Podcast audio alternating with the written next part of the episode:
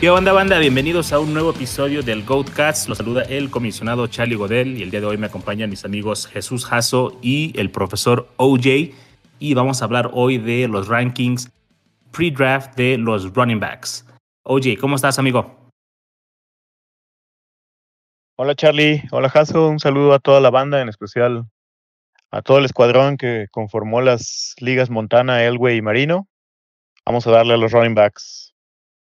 Así es, un saludito para todos ellos. Jesús, ¿cómo estás? Hola Charlie, un saludo para ti. Oye, estimado, un saludote también. Intento aquí volver a la acción, parándonos para el draft de la siguiente semana. Ahora con el tema de los running backs, que la verdad viene varios jugadores muy interesantes. E, y podemos esperar, esperemos darles una buena información a toda la banda del escuadrón en este nuevo episodio. Muy bien, Jesús, que así sea. Y pues ya está chido, ¿no? Estamos a una semana ya del draft.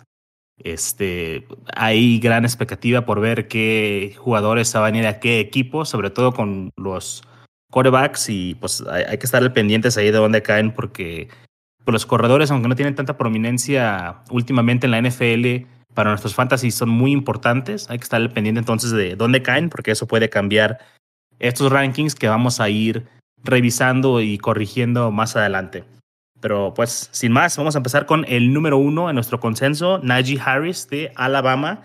¿Y qué se puede decir? no Tuvo una gran temporada, estaba en una máquina ofensiva y pues rodeado de buena línea. Tal vez no tenía los jugadores en skill eh, como en otros años, nada más tenían un receptor realmente ahí que dominó con la lesión de Waddle. Uh, Mac Jones tuvo una gran temporada, pero en sí Harris pues brilla por sí solo, ¿no? Es un buen corredor, tiene buen tamaño, buen peso y pues dependiendo de dónde caiga ahí puede cimentarse como el número uno de este draft. Creo que solamente Wilmar lo tenía en el 2, él tenía Etienne en el 1 en nuestro consenso.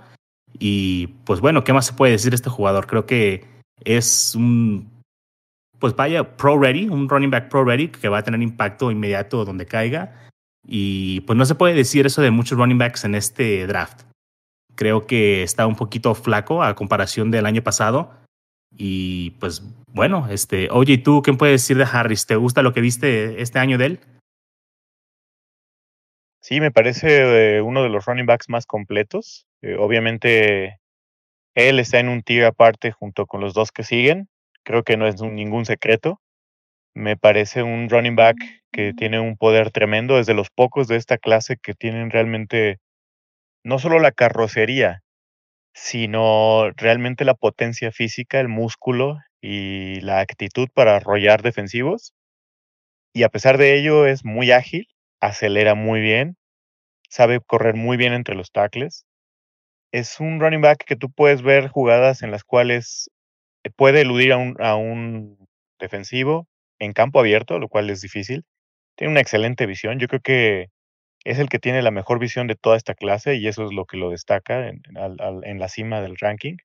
Pero además él no tiene problema en bajar el hombro, no tiene el problema en los cambios de dirección, sabe en el juego aéreo, aéreo perdón.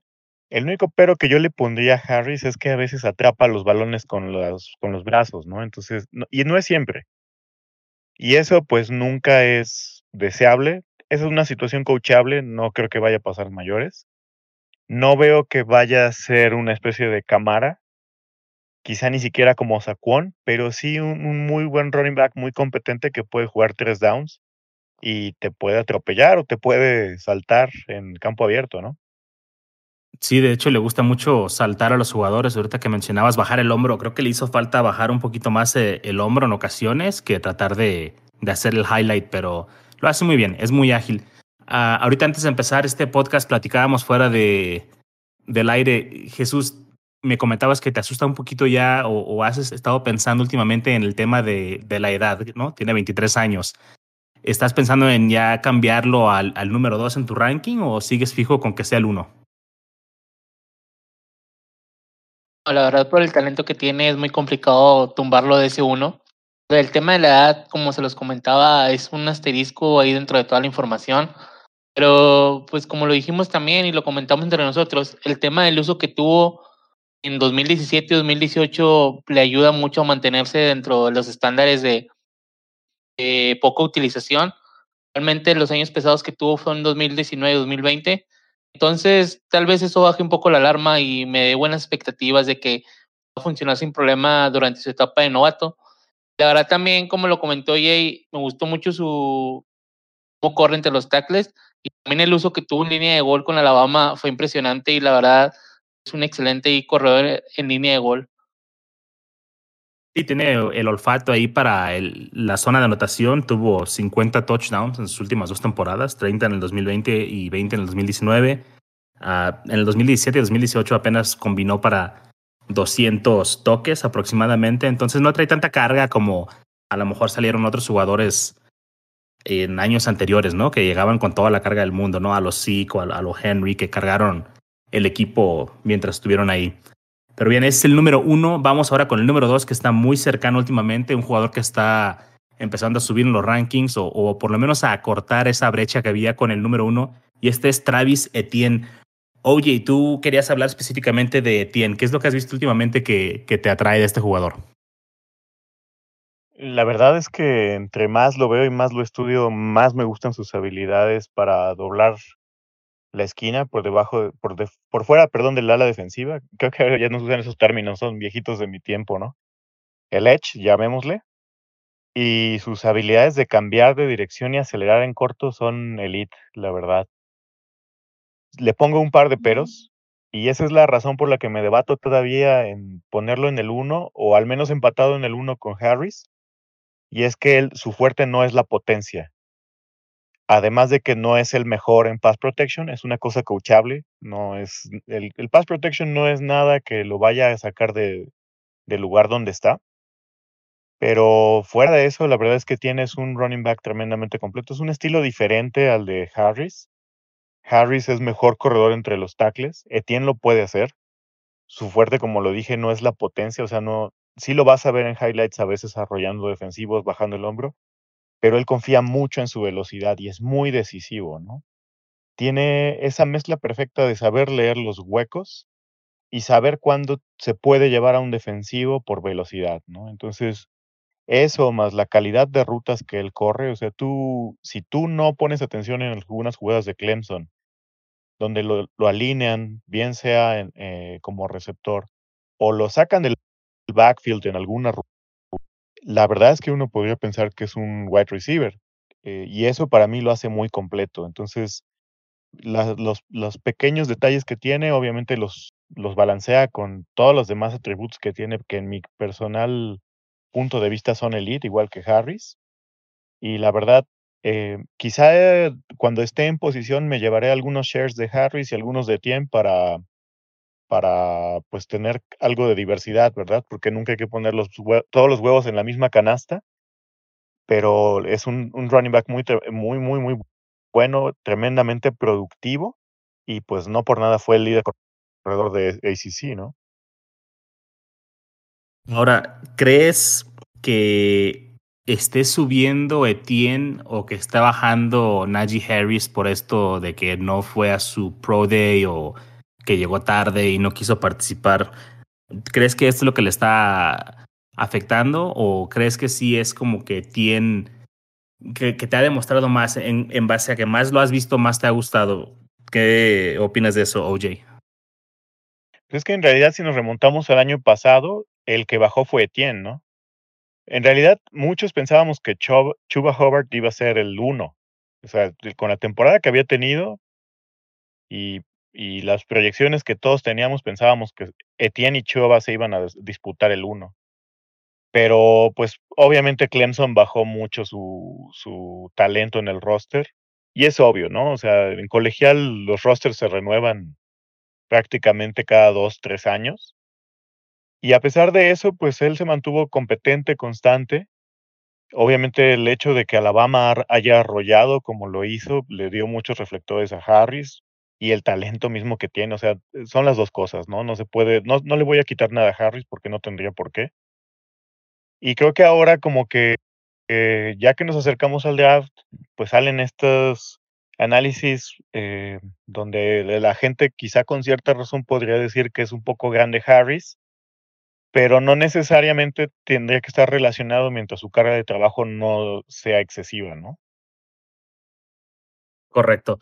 Y también pienso que no hay un jugador que sea el correcto o un error. Si tienes el pick 1 en una liga de un coreback, quieres ir con Etienne, está bien. Si quieres ir con Harris, está bien. Y en ese tipo de ligas, incluso hasta si quieres ir con un wide receiver, está bien. Pero para efectos de hablar en, tiers de estos jugadores, creo que están en el mismo tier. Vaya, no hay un jugador que realmente puedas poner sobre otro claramente. Y pues no hay cómo equivocarte ahí. Otro jugador que está, pues, quizá en su propio tier, él solito ahí, es el número 3, Javonte Williams. Jesús, ¿qué es lo que más te ha gustado de, ver a Javonte últimamente? ¿Qué es lo que has aprendido de verle ahí en el, en el film? Charlie, eh, pues mira, sé que Javonte Williams me ha gustado mucho su lectura de, de esperar a que se abran los huecos la verdad, sabe esperar ese momento de que se desarrolle la jugada y aproveche el hueco a buena velocidad. Tiene una buena aceleración al momento de encontrar ese mismo hueco, como lo mencioné. Y la verdad, eh, el uso que le dieron en North Carolina junto con el Michael Carter llevó lo que fue el, juego en línea de gol, que la verdad, como lo mencioné con Harris, tiene ese olfato de, de llegar y esquivar tecleadas para estar en zona de gol eh, a tiempo y sin tantas complicaciones. Eh, otra cosa, pues como lo mencionaste, Yawonte está un poquito abajo de Harris y Etienne, pero la verdad no juzgaría a nadie que brincara a Etienne o a Harris para tomar a Williams. Creo que sería una buena decisión. Eh, si tú estás en un, en un pick 5 o 6 de un draft de novatos, la verdad sería una, una excelente pick con un gran valor espero y Aguante llegue a un equipo donde lo sepan aprovechar y donde se pueda convertir en un caballo de batalla, porque la verdad yo le veo mucho potencial a este running back. A mí también es un jugador que me gusta mucho. Compartió el backfield ciertamente con Michael Carter, pero creo que los dos este, se lucieron. No hubo ahí canibalización tal cual de sus stats. Pero, pues sí, para mí sí es como que el 1-2 muy marcado y ese es el 3, pero como dices, si lo puedes obtener en el 5 o en el 6, está perfecto. Y, oye, ¿tienes algo que agregar de, de Yavonte? Eh, creo que no le benefició mucho el Pro Day. Sin embargo, creo que el perfil de juego que él tiene le va a ayudar. No me sorprendería si algún equipo de NFL se lo lleva antes que tiene o incluso que Harris, ¿no? Porque tiene este estilo de juego que le gusta a muchos coaches, donde es un grinder, ¿no? Un bruiser. Ese que va y busca el contacto, que es muy físico. Y además él tiene, si ustedes se fijan en muchas de estas jugadas donde él rompe el segundo nivel, o sea, donde alcanza a, brincar ya a los linebackers, tiene este cambio de velocidad que en campo abierto lo ves cómo acelera. Parece de estos carritos compactos, ¿no? Que vas como en segunda y de repente metes tercera y se ve cómo acelera. Creo que ese, ese, ese conjunto de habilidades le ayudan mucho y pues tiene la constitución física de un, de un corredor de tres downs, entonces no lo veo tan separado de ellos dos y no me sorprendería verlo un poco más arriba. Como, como decía Haas, o sea, si tienes la oportunidad de llevártelo en un rookie draft, pues no vas a desmerecer mucho contra Etienne ni contra Harris, ¿no? Dado un caso, a lo mejor se podría caer, dependiendo de la liga, ¿no? Quizás hasta el 7, 8 en Superflex, se me haría a lo mejor mucho, pero no se me hace imposible. Y tomar un running back de esta calidad en esos lugares es una ganga para mí. Bien, pues parece que están un poquito más optimistas ustedes con, con él que yo, y no lo digo para demeritarlo, simplemente sí está como más marcada la diferencia para mí entre Etienne, Harris y Javonte Williams. Pero vamos a seguir avanzando. Vamos con el número 4. Es un jugador que a mí en lo personal me gusta mucho, Kenny Gainwell, que no jugó en la temporada 2020, se tomó el, año sabático por lo del COVID, pero jugó en Memphis, misma universidad de la que salió Antonio Gibson. Y yo lo que me pongo a pensar es si este jugador es quien tenía a Gibson relegado a la banca o a un rol secundario y Gibson llegó y pudo tener una gran actuación con Washington, ¿qué tan bueno se puede traducir este, las habilidades de este jugador para la NFL? Y yo sé que no se puede extrapolar de esa manera, no se puede comparar de manera ah, similar, o sea, no es un uno a uno, pero sí me genera como que ese tipo de, de morbo, por así decirlo, ver qué es lo que puede hacer este jugador. No tuvo un gran Pro Day, no fue malo tampoco, llegó más pesado de lo que esperaba, lo cual fue bueno, está un poquito más corpulento, pero no tiene la agilidad que tiene Gibson, tal vez no tiene la velocidad que tiene Gibson. Entonces no es el mismo tipo de jugador, pero sí tiene más experiencia. Vamos a ver qué pasa ahí con, con este jugador que para mí es muy marcado el número 4. Y a partir de aquí como que ya está un poco más revuelto todo, ¿no? Como que va a ser cuestión de gustos de aquí en adelante. ¿O tú cómo lo ves, Jaso? Y como lo menciona Charlie, este, tal vez ya Gangway, todos los demás va a ser dependo qué necesidad o qué aporte ocupe cada equipo. Ahorita veremos varios nombres que la verdad los pones en una licuadora, vas a ver de todo, y varios de ellos tienen varias cualidades buenas para ciertos equipos y para otros no. El tema de Gainwell, soy sincero, también tengo mucha digo, ansiedad, pero tengo mucho morbo de verlo jugar ya. La temporada 2019 fue impresionante. Entonces, por si, si tenía a Gibson relegado a un segundo término, debería tener una buena calidad para un equipo de NFL y que lo sepa aprovechar. Pues, es lo que yo pienso también, nomás tal vez no es una buena métrica, ¿no? Una buena comparación. Pero, Hasso, pues vámonos al, al, siguiente tier. Entonces, este, están tan revueltos y está tan cerca el consenso que más bien vamos aquí a hablar un jugador, o cada quien vamos a hablar de un jugador que nos gusta. Uh, y bueno, a ti te ha gustado mucho eh, Trey Sermon, creo que eres un, un believer de él. Uh, platícanos un poco de, de Sermon y qué es lo que te gusta.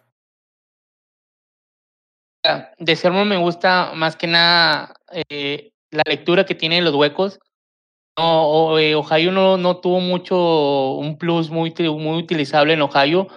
Pero la verdad, los playoffs que tuvo, sobre todo contra Clemson, un excelente partido en, esa, en, ese, en ese contejo, en la semifinal.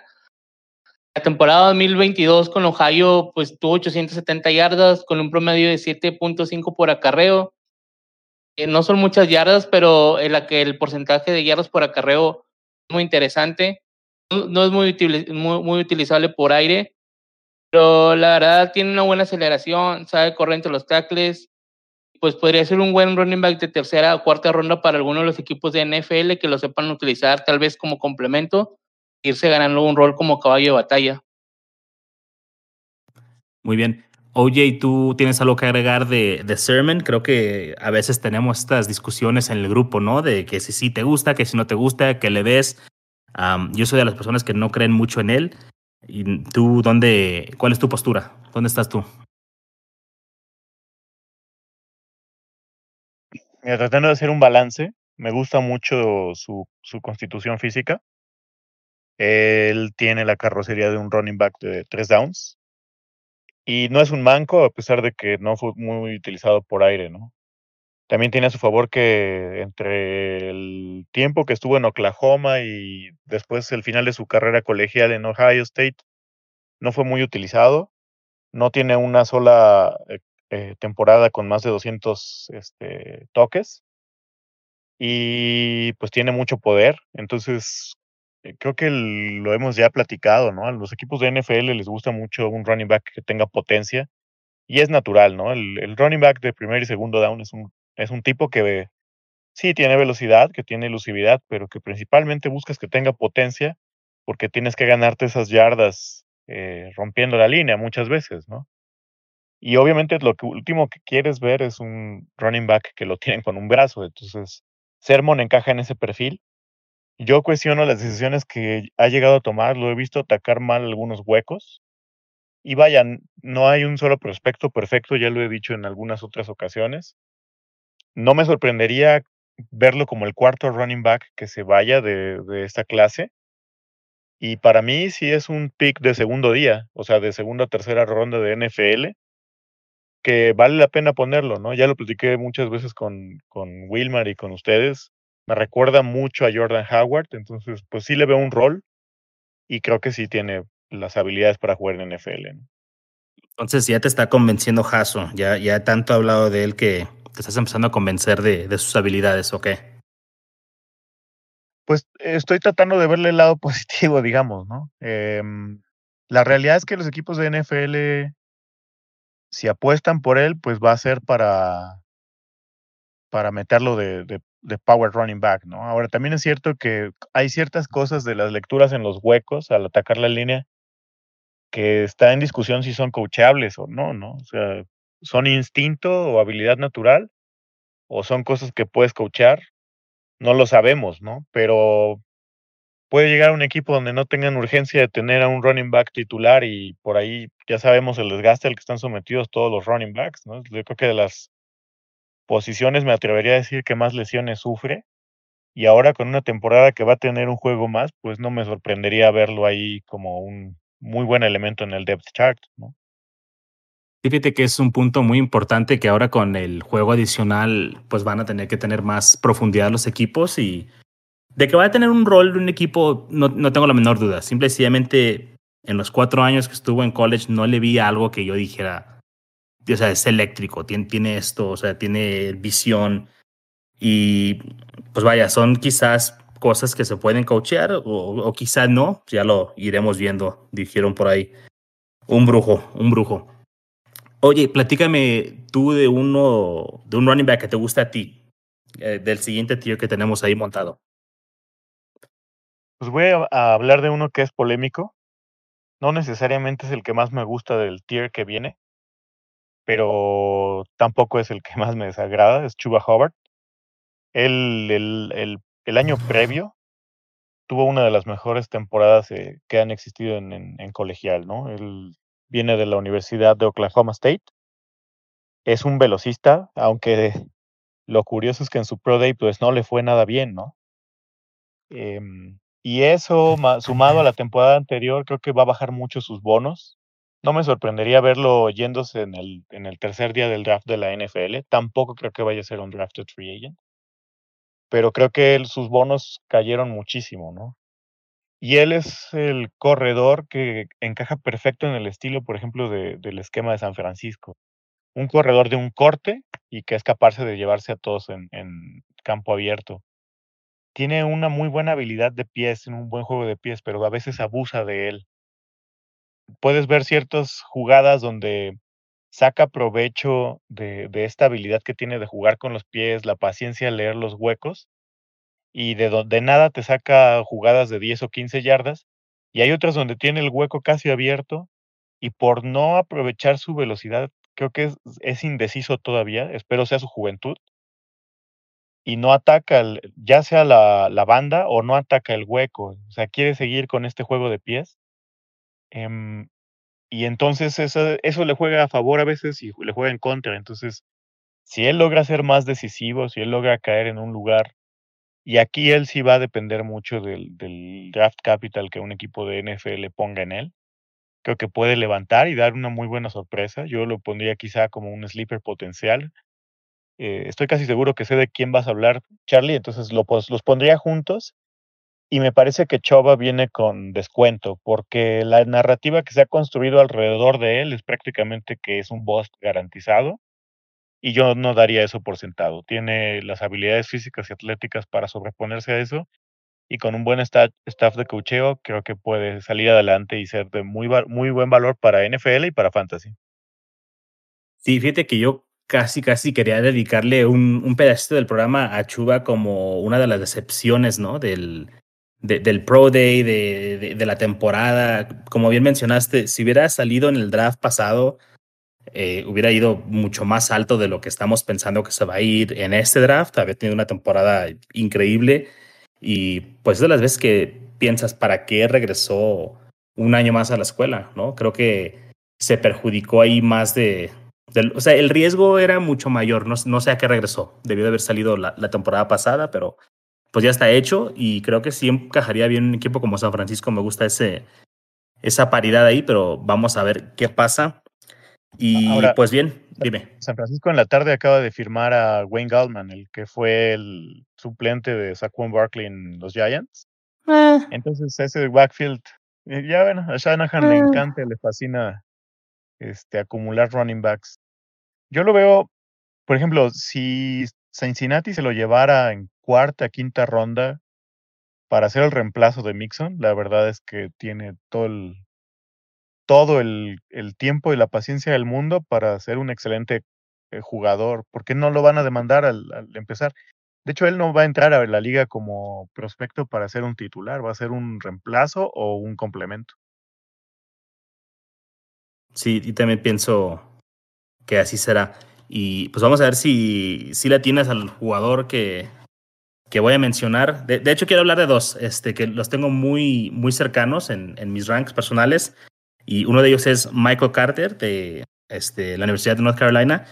Y la otra, que también lo tengo como decepción, eh, lo quería tener ahí con, con Chuba, es Jermar Jefferson de uh, Oregon State que tuvo un pro day este, pues muy malo. Yo creo que no, no durmió bien o salió de parranda o algo, pero no era lo que esperaba de él. No se vio esa explosividad que se ve en su, en su film. Entonces esperemos que nada más haya sido un mal día. Pero realmente eso para mí me afectó un poquito el, el cómo lo estoy evaluando ahora. Y caso opuesto con Michael Carter. Yo pensé que era más hype, más que nada, sobre todo ahí cuando tuvieron un juego de 400 yardas corriendo entre él y, Williams, pero me gustó lo que vi de él en el Pro Day, su, su agilidad, su, su, burst es muy bueno, tuvo dos temporadas de mil yardas corriendo, a veces te hace pensar realmente quién aliviana a quién, ¿no? Eh, Williams a Carter, Carter a Williams, y es un jugador que, que me gusta mucho, el, el comp que hay aquí para, para Carter es Devonta Freeman, si es ese mismo tipo de jugador, pues está genial, ¿no? Pero en el peor de los casos, pues con que te saliera un tipo James White, no estaría nada mal. Todo depende de a qué ofensiva pueda llegar. Jesús, ¿tú tienes algún jugador que te haya decepcionado en base a, a su Pro Day o, o, a lo que has visto últimamente que digas, este man yo pensé que iba a estar más alto este, y cada vez lo veo caerse más? ¿Tienes a alguien ahí que podamos meter en la categoría de decepción? Fíjate que tenía el tema de Chuba, pero ya lo comentó mi compañero Jay. La decepción no, no, y yo creo que se le está echando mucha tierra por, como lo mencionaste, el draft anterior pudo haber salido después de su temporada de 2.000 yardas. Pues tomó el riesgo y regresó y la verdad no, le, no fue lo mejor. Suele pasar cuando cambian de línea, cambian de coordinador o el cambio de coreback. Ese es el, el running back que, que más ha estado bajando en rankings últimamente. Pero pues también como lo mencionó Jake, también podría ser un buen sleeper al mismo tiempo de que no le van a tener la carga al instante, sino poderlo desarrollar, que sea algún running back bueno en dos, tres años más adelante. Ahora, hay gente que lo ve como el running back tres o cuatro de la clase y está bien, ¿no? Que bueno, hay que aprovechar si tenemos esas personas en nuestras ligas que se lo lleven y que te vayan dejando más valor para tomar en la segunda ronda, pero no se desesperen ahí por irse por los running backs. La verdad es que esta camada no es tan profunda, no es tan buena como la del año pasado. Y pues vamos a hablar ahorita de unos sleepers que les queremos recomendar. Uh, oye, oye, ¿le atinaste al jugador o, no lo mencioné? Porque si, si no era uno de esos, va a ser el sleeper. No, va a ser el sleeper. Y además quisiera agregar en, en Carter, sí tiene un, un buen set de habilidades, tiene buena velocidad, obviamente no por nada compartió el backfield con Javonta, ¿no? De hecho, yo creo, yo pensaría que hasta a lo mejor mediados de 2019 Carter tenía más reflectores que Javonta. Uh -huh. Las únicas cosas que a mí no me gustan de Javonta es, perdóname, de Carter es que tiene un una constitución ya delgadita, menudita. Y creo que hiciste la comparación perfecta, ¿no? Él va a ser como James White no lo veo siendo un corredor de tres downs y ahí mucho ojo a la banda del escuadrón. No se vayan con los cantos de las sirenas. Va a ser muy difícil que él logre ser un, corredor de tres downs. Y por otro lado, eh, observando su mecánica al correr, eh, él es como un poco, pues no quisiera decir tieso, ¿no? Porque pues ellos son tremendos atletas. Pero comparado con la agilidad y la postura que tienen al correr, los tres elite pero incluso Choba Hubbard o Jamar Jefferson, que ellos siempre cuando están cambiando de dirección están inclinando el cuerpo y las caderas tienen la capacidad de girar el cuerpo en la dirección contraria. Carter es un poco más rígido, es más tieso en ese sentido y le cuestan un poco más los cambios de dirección. Son cosas finas, pero que prenden muchas alertas en los scouts de NFL, ¿no? Y, lo que mencionabas del el corredor de tres downs, realmente está en peligro de extinción ese tipo de jugador, ¿no? Ya cada vez se ve más el comité, cada vez se ve más el especialista, el pass catcher, el running back satélite, ahorita lo que mencionábamos del juego adicional, que va a haber más profundidad, entonces va a haber más descansos para eh, los running backs que son los de primer y segundo down.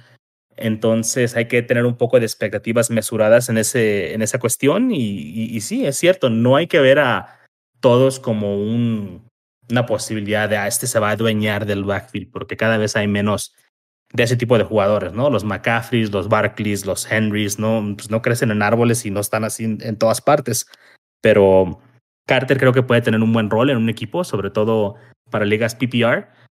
Y pues bien, eh, estoy muy de acuerdo con lo que mencionaste en la manera de cómo corre, pero este, pues sí, antes de esta temporada él era el que tenía ese backfield, él era el, reconocido. Entonces, vamos a ver si, pues si logra pegar ahí en un equipo y, y si termina siendo mejor que Williams o si Williams termina siendo mejor que él, que es algo que me llama mucho la atención, ¿no? ¿Quién le ayudó más aquí en esta última temporada? Y bueno, por último me gustaría mencionar algunos jugadores sleepers y creo que ahora sí voy a mencionar el jugador que, que esperabas, OJ, y para mí mi sleeper, mi jugador que estoy targeteando ahí en tercera, cuarta ronda, a ver, a ver si me llega. Sé que cuando estoy con la misma liga que OJ no va a llegar, pero ese corredor es Elijah Mitchell de Luisiana Lafayette. Tuvo un excelente Pro Day a 4.40, el, sus 40 yardas, buen score de, de, lo que viene siendo el burst de, de, agilidad. Lo único que no tuvo fue ahí el, el bench, pero pues, eh, ¿qué importa? No van a levantar a nadie, ¿no? Queremos que, que corran. Y este sí es un jugador que creo que tiene las habilidades para ser un corredor de tres downs. No creo que lo vaya a hacer.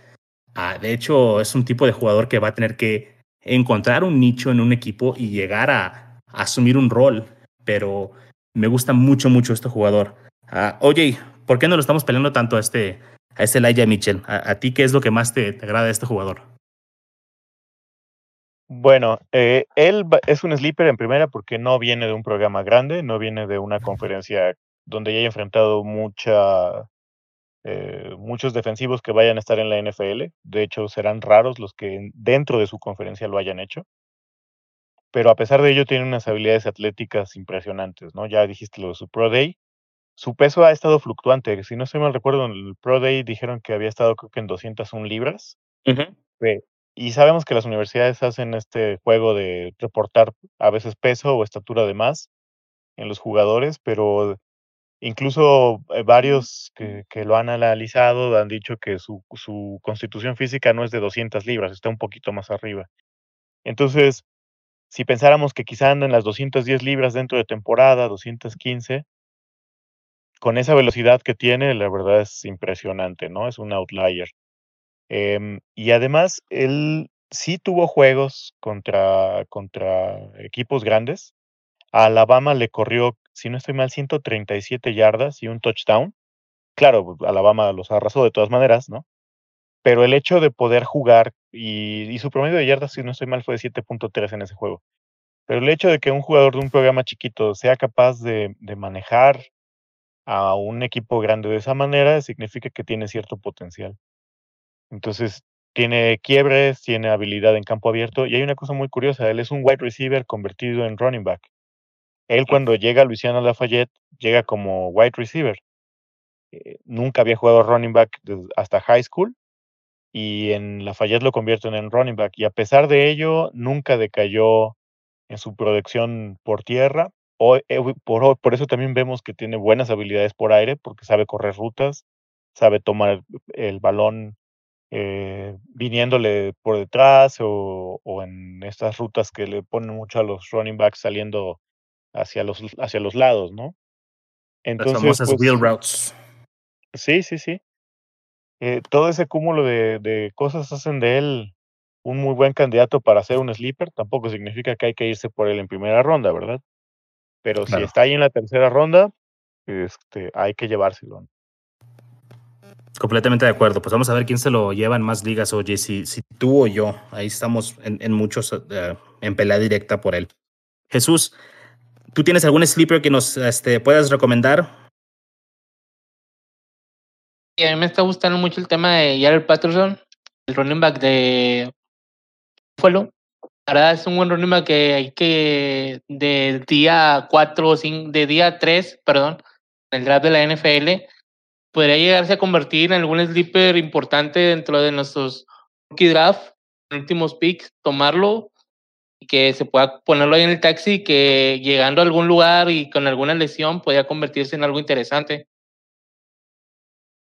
me, gusta mucho, es creo que un, un gran uh, jugador, caso para resaltar y, creo que es el perfecto jugador que metes al, al taxi. Lo único que me preocupa de, de Patterson es que es, es pequeño, ¿no? O sea, no, no es muy alto, 5 pies 6 pulgadas, estamos hablando de que es que 1.70 y pues vaya, a algunos jugadores eso les sirve, ¿no? Ha habido jugadores que están muy bajitos y les ha servido eso para correr mejor.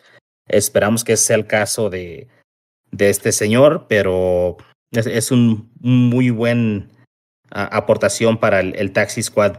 Y creo que también habíamos hablado, Jesús, la última vez que, que hablamos de, de running backs. No sé si tú fuiste el que había mencionado a, a Khalil Herbert, este, o había sido Antonio, no estoy seguro, pero ¿había sido tú? No, si no mal recuerdo fue nuestro compañero Rey.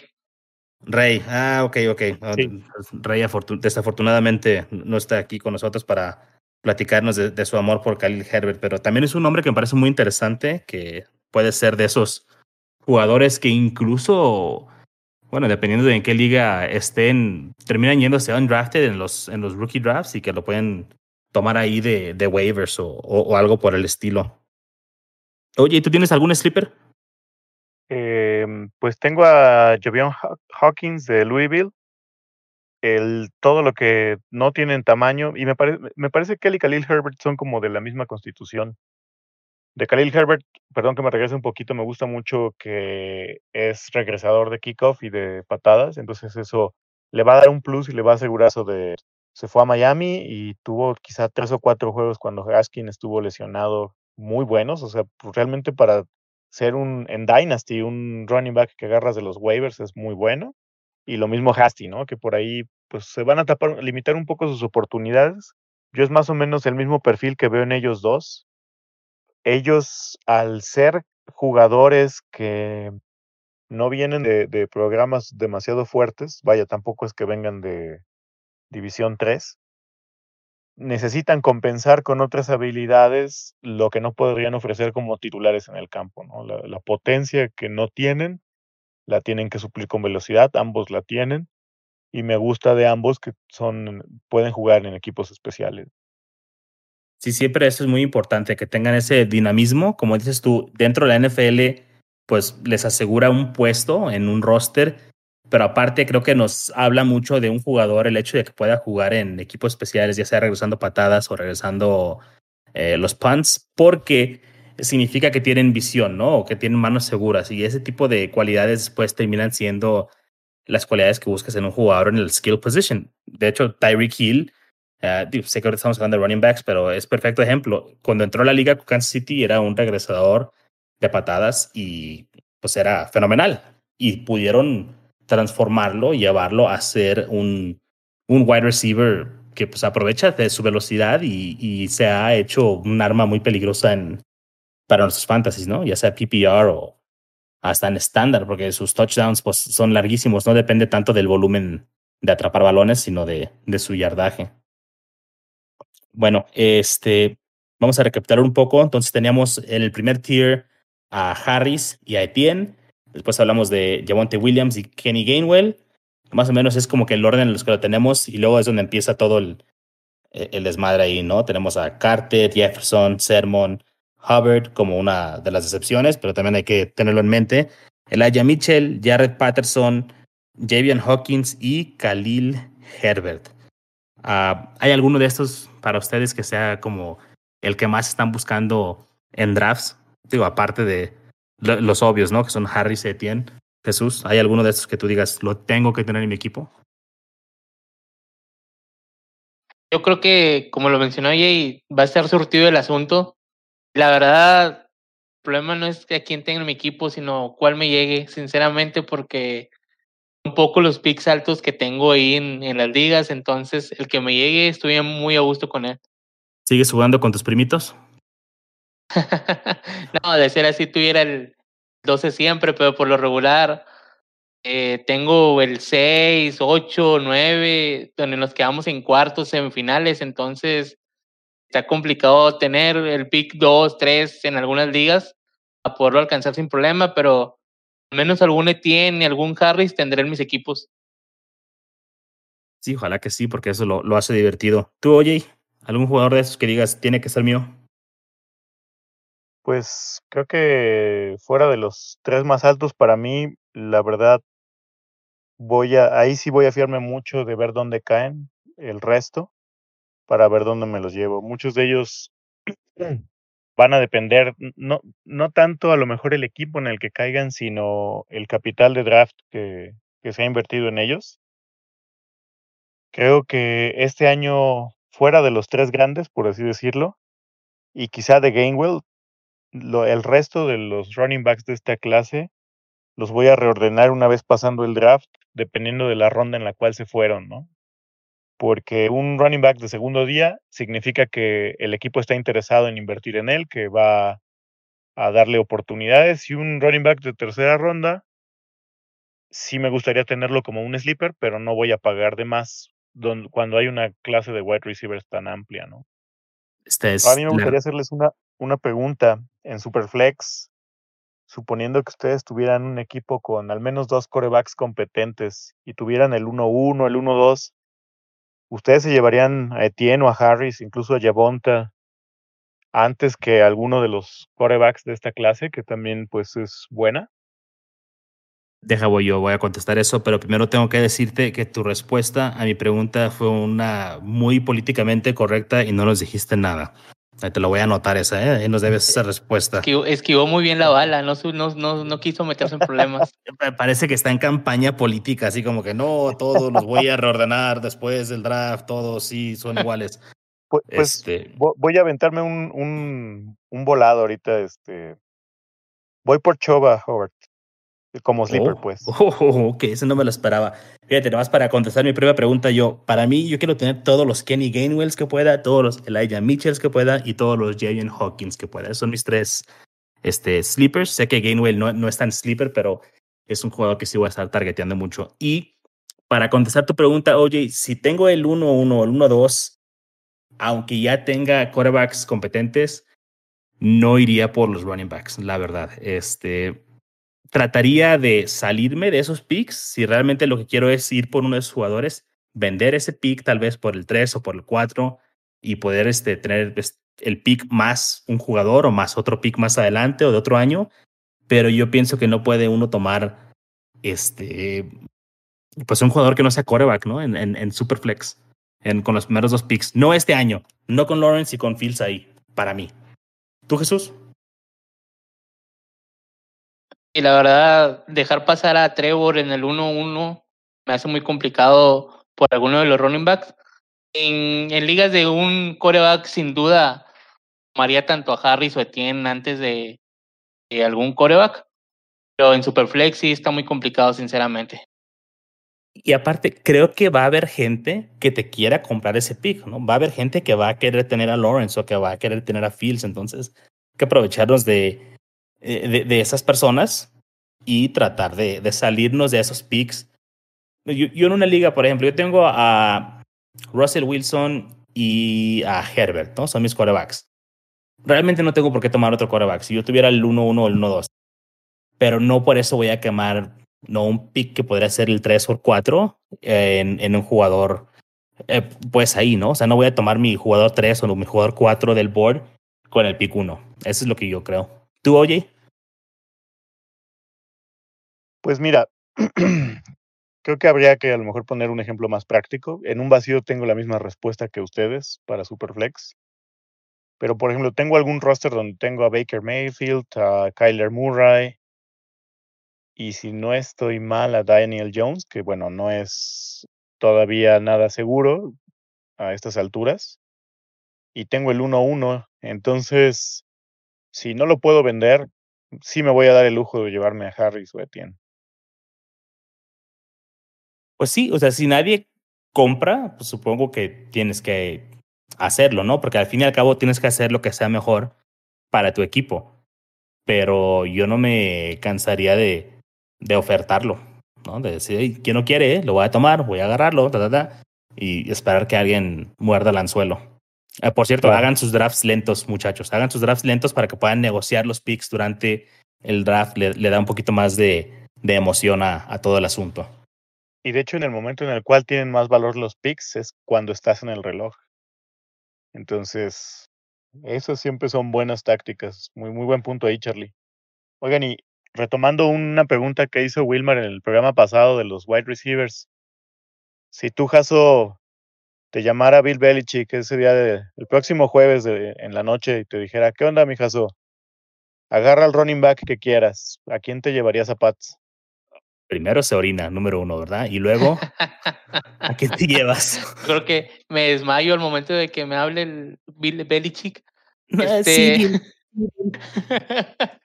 Bill, el que tú quieras.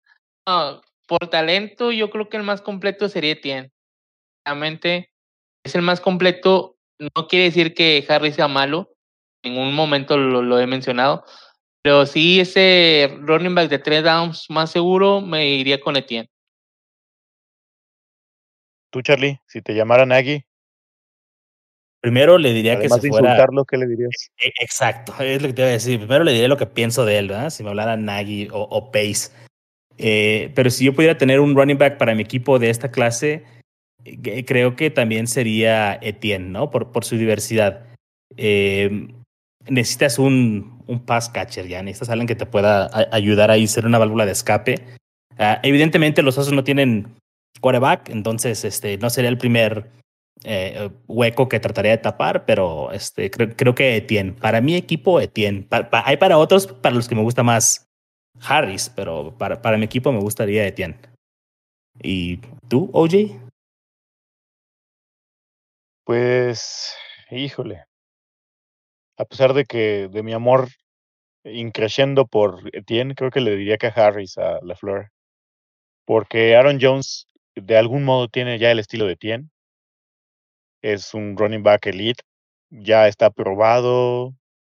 Y el complemento que tiene ahorita, que es AJ Dillon, pues es un running back que corre entre los tackles. Entonces Harry sería como la combinación de ambas. Pero creo que ya sería un exceso de running backs ahí, ¿no?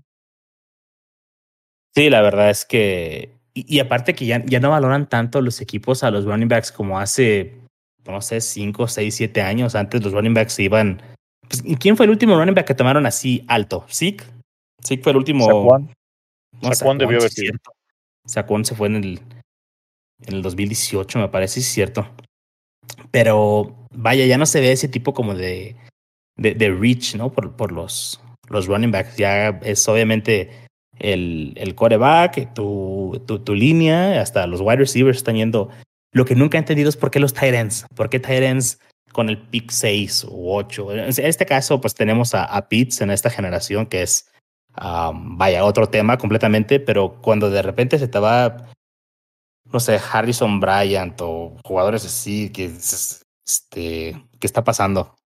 Y no se están yendo por running backs como antes, me parece algo un poco raro. La, la NFL es cambiante y hay que mantenernos ahí siempre al pendiente de esos cambios porque terminan afectando nuestros, nuestros fantasies también. Sí, sí. Bueno, nada más complementando lo del, lo del draft que decías, Saquon se fue en el 1-2, o sea, fue el 2 global. El 2 global. Al año siguiente fue el Jacob 4? se fue en el 24 y el año pasado pues CH en el 32. 32, sí. Sí, es que ya no, no se ha visto tal vez la, e, el talento como se vio con Saquon o, o con Zeke, pero más bien creo que ya no hay, no hay esa demanda, ¿no? Están dando cuenta que son un poquito desechables en esa posición. ¿Estarían en desacuerdo que ningún running back se vaya en primera ronda? No, de hecho, yo creo que me daría. Mira, por un lado, no es, y, y eso sí quisiera que quedara muy claro. Nosotros, como podcast, tenemos una postura de admiración y respeto hacia todos estos atletas porque se han ganado este lugar a pulso y todos se merecen que les vaya muy bien porque han trabajado mucho a lo largo de sus muy jóvenes vidas, ¿no? Y nada nos daría más gusto que a todos les fuera bien.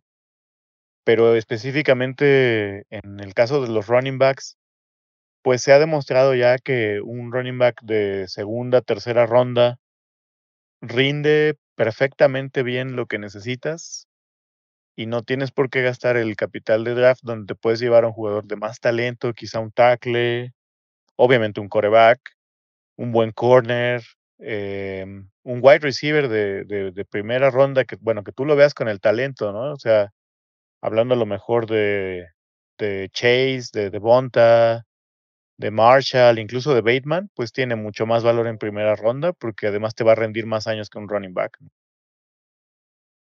Así es. Y a mí no me sorprendería que no se fuera ningún running back en primera ronda. La verdad, que diera toda la vuelta el draft y no se lleven a ningún running back, no me sorprendería.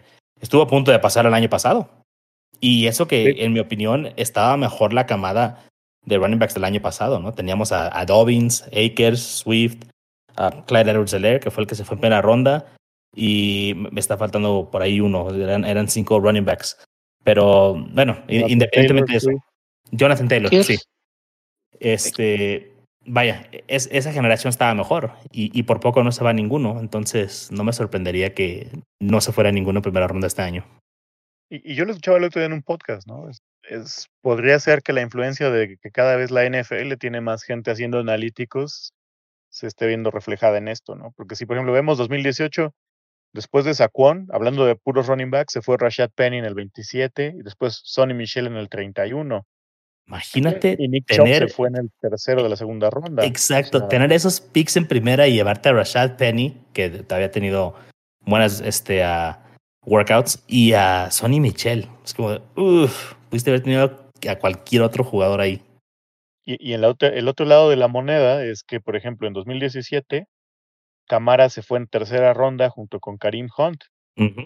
Esos fueron unos robos en despoblado. Yo me acuerdo que tuve un equipo de una liga redraft donde los tenía los dos y aparte los agarré como en la octava, novena ronda, ¿no?